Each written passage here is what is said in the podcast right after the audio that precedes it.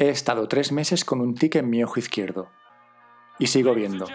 Este es su análisis.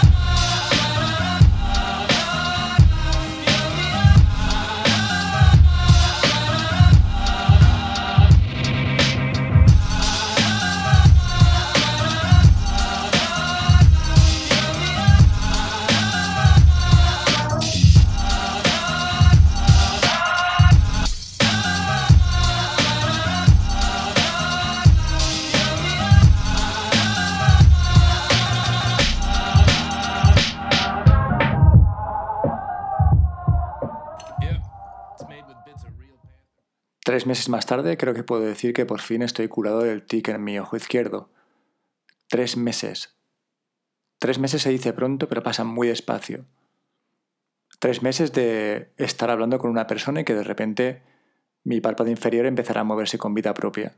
Esa sensación de la otra persona me está mirando el ojo y debe estar flipando. Igual se piensa que quiero algún tipo de relación.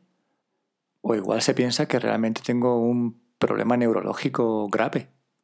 O quizás simplemente llegué a pensar que tengo un tic en el ojo y es bastante habitual. Pero no deja de ser muy molesto. Y es muy molesto para mí. Porque no paro de pensar en que la otra persona se está dando cuenta, aunque es un tic muy leve, es un movimiento tan sutil que dudo mucho de que lo puedas ver si no te fijas. Aún así han sido tres meses.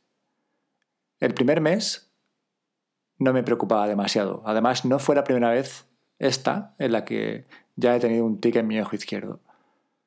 Así que, bueno, con la experiencia de haberlo tenido en ocasiones anteriores, pues pensaba que no tardaría mucho en irse. Pero bueno, pasé el primer mes. Cuando llegué al segundo mes empecé a preocuparme de verdad. Porque, joder, ¿cómo es posible que tenga dos meses un tic en el mismo ojo y que me esté molestando cada pocos minutos? Sobre todo se hacía más evidente por las mañanas cuando me levantaba y me lavaba la cara, o cuando bostezaba y empezaba a moverse a lo loco él solo, o cuando me pasaba la mano por el ojo para rascármelo. Eran en esas ocasiones en las que más virulento se volvía y en las que más me molestaba.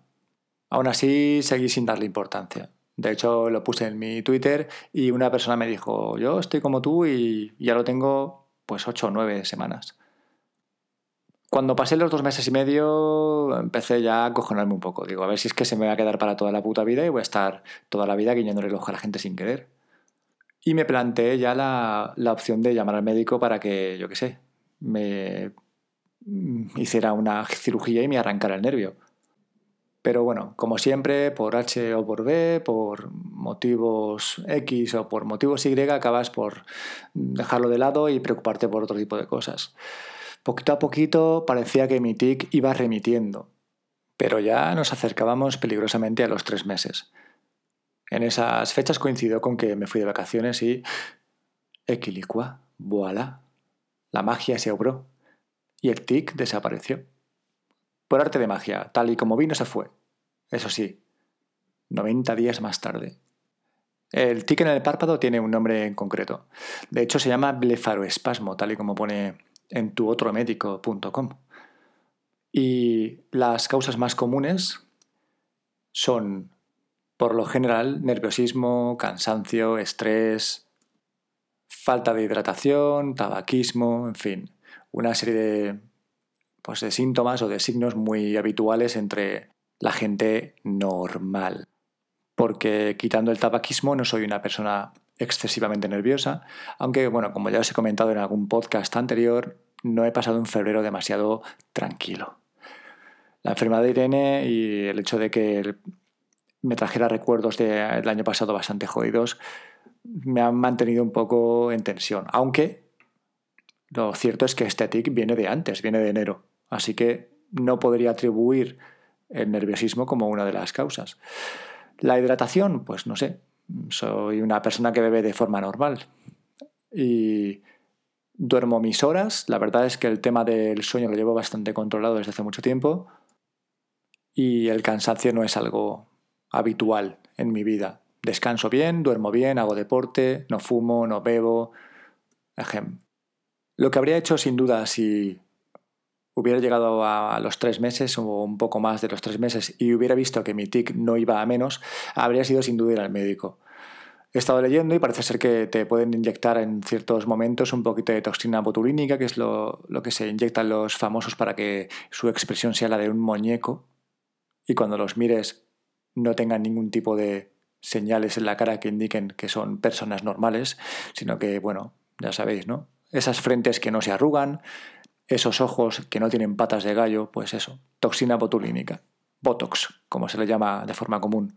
Así que estaba totalmente dispuesto a pasar por el, el tema de la inyección para que me lo aliviara y por lo menos, joder, dejar de estar 24 horas con el tic en el párpado. Pero bueno, afortunadamente ha desaparecido, prácticamente ya no vuelve nunca, tampoco se le espera en casa para cenar y bueno, no le pongo cubiertos, así que por mí que no vuelva más. Para terminar, que sirva este podcast para daros un poco de paz, un poco de tranquilidad y que pensáis que si tenéis un tic en el ojo una semana, dos, cinco semanas, pues ya ha habido alguien, como en este caso soy yo, que ha estado tres meses con él. Y bueno, no he perdido la vista, mi párpado sigue funcionando arriba y abajo con perfecta normalidad y se sobrevive al tic en el ojo. Quedaos tranquilos, quedaos tranquilos. Este ha sido mi análisis del tic en el ojo durante tres meses. Espero que lo hayáis disfrutado mucho. Como ya sabéis, estos últimos podcasts no paro de decir tonterías. Estoy un poco cansado ya de los mismos podcasts de siempre, de tecnología, de cosas súper importantes, del terraplanismo, de la influencia de la literatura inglesa en las tragedias teatrales.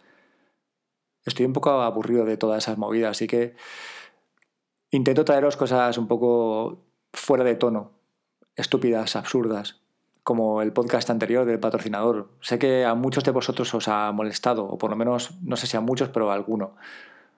Es humor, no os lo teméis a mal. Son tonterías.